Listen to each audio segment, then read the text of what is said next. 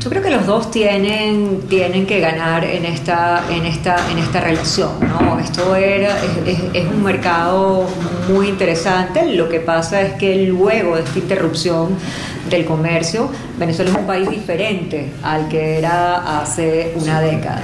Es una economía, eh, eh, digamos, más pequeña y es, eh, digamos, una, una, una, una economía que tiene un tejido productivo distinto al que tenía al que tenía eh, eh, anterior, anteriormente. Y eso, por supuesto, se refleja también en lo que está importando y exportando. Entonces, para entablar nuevamente una relación comercial y yo creo que no hay que olvidar que más allá del comercio tú tienes una frontera gigante y eso hoy lo llamaban en el evento una tercera economía. Eh, eh, 2.400 kilómetros de frontera. No, y, y, también hay como cerca de 8 millones de personas alrededor de esa, de esa, de, esa, frontera. Esa es una frontera viva y yo creo que retomar eso, por supuesto, es una oportunidad. Retos, como todo, va, este, va a haber.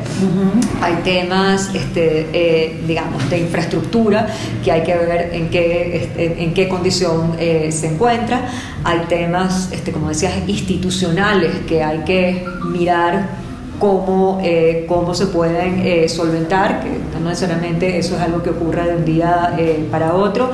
Hay temas de financiamiento desde el lado de, Venezuela, para trade finance va a ser cosa complicado porque el sistema financiero es muy limitado, pero yo creo que es una oportunidad que, digamos, de la que se pueden beneficiar y se van a beneficiar ambos países, pero, digamos, hay que reconocerse.